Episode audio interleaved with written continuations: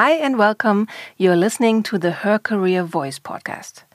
This podcast is one to listen to for diverse perspectives about the social, political, and scientific aspects that define our workplaces and especially the female career planning. Whether it's professional growth and self development, entrepreneurship, finances, or the all in all compatibility of our professional and private lives, we want to know more about female careers, learnings, experiences, and challenges, and learn how women have grown from them. Alice Bennati is today's speaker. When she started working in the automotive market 22 years ago, Alice was the only woman in almost every room she entered. She faced conscious and unconscious sexist bias from all of her colleagues, especially her supervisor, who could not stand the idea of a working mother. Even though juggling private and work life have been a struggle for her along the way, she did not give up on her job, but persisted on finding the actual reason for her exhaustion and acted on it.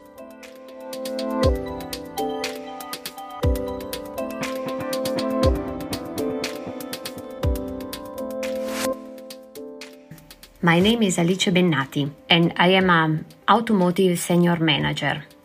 I'm working in a global quality organization responsible for automotive customer support in a worldwide semiconductor company. I would like to give you an overview of my professional life and also some pillars based on my experience about how, as a woman, you could survive in such a high technology market as the automotive segment is.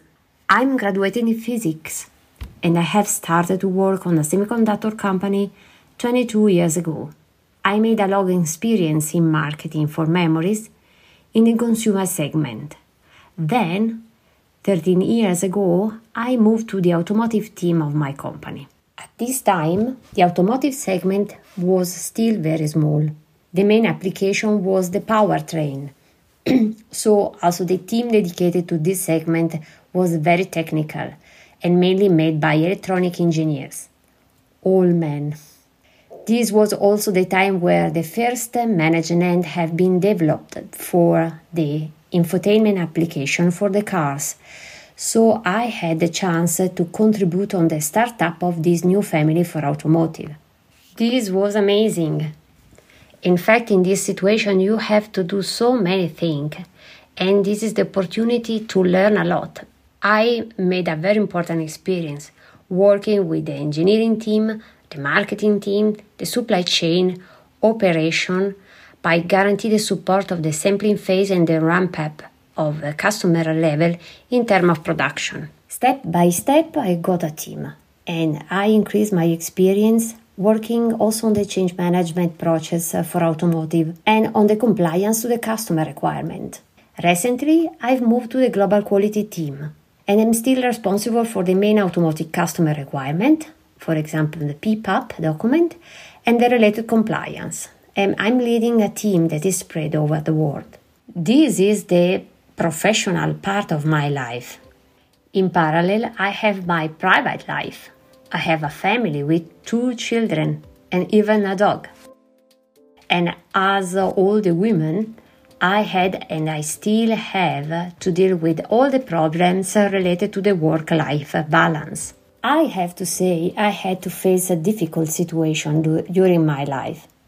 And I know what does mean being stressed and become demotivated. So, for that reason, I would like to share with you some pillars I got from other women that helped me to improve my work life balance in a main world, I had to deal with managers with a lot of unconscious or well conscious bias. In fact, I joined the working world later than the normal expectation, and I, because I had to take care of my little brother for a long time who was very sick. And my first boss was terrible in that situation. He was always saying to me that I married old, too old for my position, and I was even married. However, I got married and I got two children.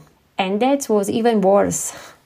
my career stopped, even if I came back to work uh, full time very soon. At the same time, my husband was traveling a lot, so I was alone with my children and with my boss.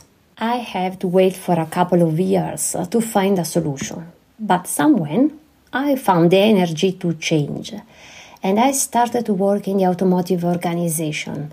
That, as I said before, was for me something like a revenge where I put a lot of energy. Not everything was fantastic. I had to travel. That was not easy with two little children. And on top of that, at a certain time, my little daughter suddenly got seriously ill and she needed several specific therapies and she still needs it.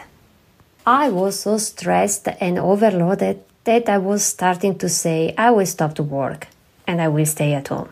I have heard some women managers saying something that is, in my opinion, really true. Try to find the reason of the stress and don't give up everything without thinking. The stress could be caused by your job, but also by your boss or by your colleagues or maybe by your husband. Don't give up your desires if you are experiencing a difficult time. Take time, but stay focused and fight for your position and your career if you think this is the best for you. But have also the courage to have a break in case you need it. Fortunately, in my head, I kept telling myself that I don't want to give up and lose all what I have reached during my life with so many efforts. I'm proud of my career. I would be more proud if I were a director I think if I were a man, I would already be a director. But I'm working to get this level. I'm proud to have uh, survived in a man world. I often was the only woman, so the pressure on me was very high. I changed my job recently because uh, I want to have a new challenge, but also because my boss has started to tell me that I don't need to grow.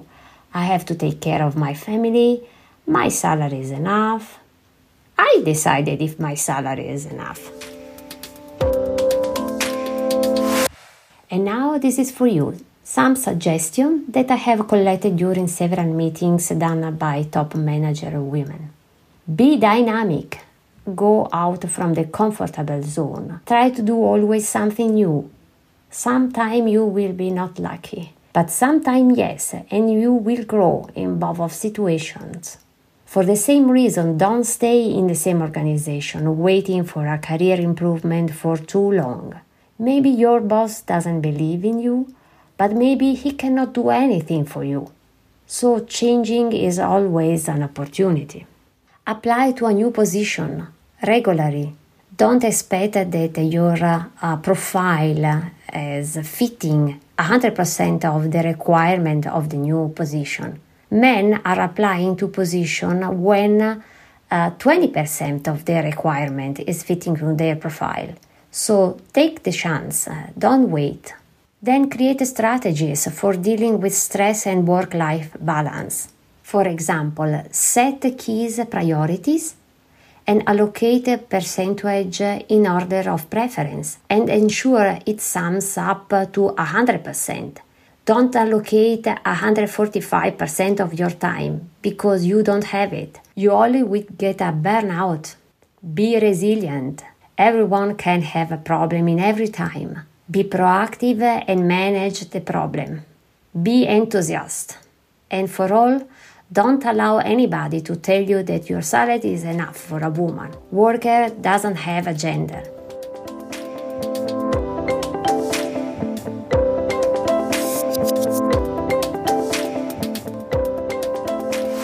If you're interested in joining the conversation, become part of our Her Career community. Get together with thousands of female professionals in person at the leading and biggest career and networking event in Europe, Her Career Expo in Munich. Or start now by networking online at www.hercareer-lunchdates.com We'd be delighted to connect you with inspiring women virtually or in real life. If you're looking for a new challenge, we might be able to help you with www.hercareer-jobmatch.com. And if you just want to leave us a message, feel free to do so via podcast at her-career.com. Subscribe to the Her Career Voice podcast on iTunes, Spotify, or wherever you get your podcasts, and recommend us to your favorite colleagues.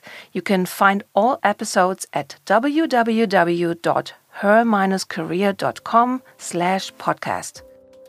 We are proud that you are part of the Her Career community. Thank you for helping other women by lifting them. This is what female empowerment sounds like.